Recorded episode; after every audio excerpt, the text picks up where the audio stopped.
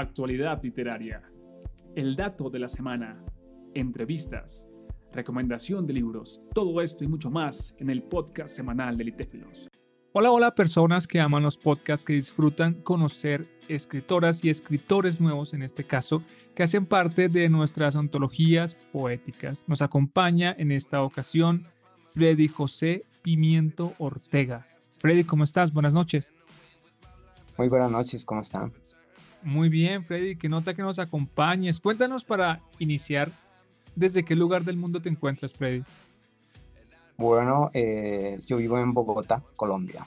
Bueno, saludo a todas las personas que nos escuchan desde Bogotá, Colombia. Y para irnos conociendo, cuéntanos un poco acerca de ti. ¿Qué haces? ¿A qué te dedicas? ¿Trabajas? ¿Estudias? Cuéntanos, por favor. Ok, uh, tengo varias actividades, pero principalmente soy, soy maestro de escuela para niños de música. Ah, buenísimo. ¿Y qué tal esa experiencia en la docencia? Ah, súper. Los chiquis, bueno, eh, primera infancia es mi especialidad, ¿no? Entonces son maravillosos. Lo invitan a una, a la creatividad, pero al 100, entonces es súper. Genial, genial. Ahí todos los maestros que nos escuchan, maestras, aquí un colega de ustedes que hace parte de nuestra antología. Freddy, ¿cómo comienzas a escribir? ¿Cuándo surge esa inquietud por escribir? ¿A qué edad? ¿Recuerdas más o menos cómo fue el proceso? Bueno, precisamente fue en la escuela, ah, con los chiquis ah, preparando sus, digamos, la presentación ¿no? de ellos. Siempre los papás esperan verlos ah, realizando alguna actividad. Entonces, con mis compañeras de teatro y danza, eh, decidimos hacer algo eh, en conjunto, ¿no? Mezclar las tres eh, las tres disciplinas. Digamos, la, la música, la danza y el teatro en estas actividades. Y entonces eh, se me surgió la idea de, de, hacer una obra, hacer algunas canciones. Y bueno, ahí empecé, a tomar unos cursos para guion, para cine, televisión, pero bueno, resulté en la poesía. Buenísimo, qué bello, qué bello como definitivamente el arte está conectado, está unido por, por hilos que casi no se ven, a, veces son más visibles que otros, pero genial, genial Freddy. Y puntualmente el poema Planta Carnívora, ¿cómo surge? ¿Lo escribes específicamente para la convocatoria? ¿Ya lo venías trabajando? Cuéntanos un poco ese poema, por favor. No, no, nunca pensé escribir algo para la venganza. Ah, lo sigo ahí en las redes y entonces cuando apareció la convocatoria, claro, me llamó la atención, ¿no? Como cómo plasmar en, unas frases, en unos versos, algo, un sentimiento tan fuerte, ¿no? Ah, y entonces sí, esa noche lo vi y obviamente surgió muy rápido. Todos tenemos ahí escondido algo, algún deseo de venganza que sentimos alguna vez o, o así no lo llevamos a cabo, ¿no? Pero sí, claro, ahí está y sí, esa noche lo escribí lo envié.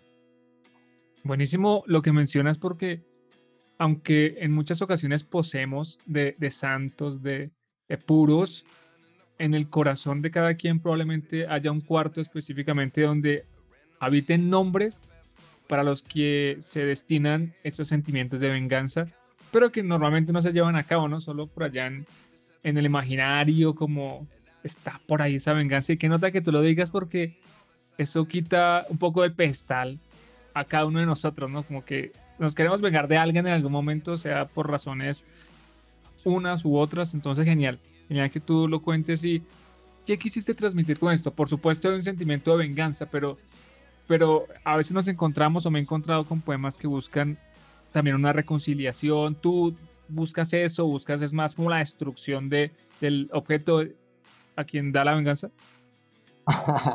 no, no, realmente...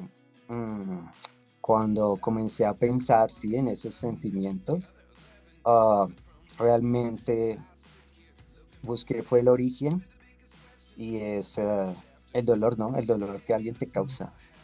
Ah, así por, creo que así comienza algo así, del dolor que me has causado. Entonces, es como la base para, para seguir ahí construyendo. Pero sí, alguien te tuvo que haber hecho daño o causado un dolor para, para desear vengártelo. Claro, claro. Y la venganza puede ser también como una reivindicación del yo, como ese yo queriendo defendernos, como queriendo protegernos.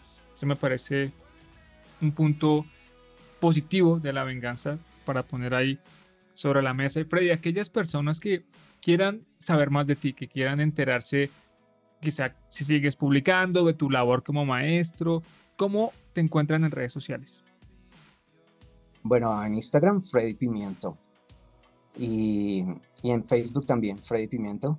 Sí, sobre todo publico, sí, estoy muy ligado al arte, a las danzas, um, a la escritura, a la música. Entonces ahí publico cualquier actividad que, lleve a cabo, la, la pongo ahí en mis redes sociales. Buenísimo, Freddy. Y si hay alguna persona que nos escucha en ese momento y se está debatiendo entre escribir o no, entre compartir o no, ¿tú qué mensaje le, dejarías a esa persona para motivarla un poquitico más, darle un empujoncito para que se arriesgue? Oh, no, es maravilloso. Es maravilloso porque es un desahogo. Eh, cuando lo empiezas a hacer, te empiezas a sentir mejor. no importa si, si lo compartes o, o, en qué determinado tiempo decides compartir algo que escribas pero sí es algo maravilloso. Se siente genial, alivio, descanso, un desahogo y bueno, plasmar esos sentimientos, esas emociones, creo que es importante para el ser humano. Genial. Bueno, pues ahí lo tenemos. Freddy José Pimiento Ortega de Bogotá, Colombia, nos ha acompañado en esta ocasión. Nos ha contado un poco de su vida como docente y un poco también de la creación del poema. Freddy, gracias por este espacio, por acompañarnos a ustedes y genial que sigan con esa labor maravillosa y proponiendo temas tan interesantes para que vuele ahí la creatividad y la imaginación. Genial, Freddy, es con, con mucho gusto y por supuesto nos estaremos encontrando en otros espacios. Hasta luego. Bueno, feliz noche.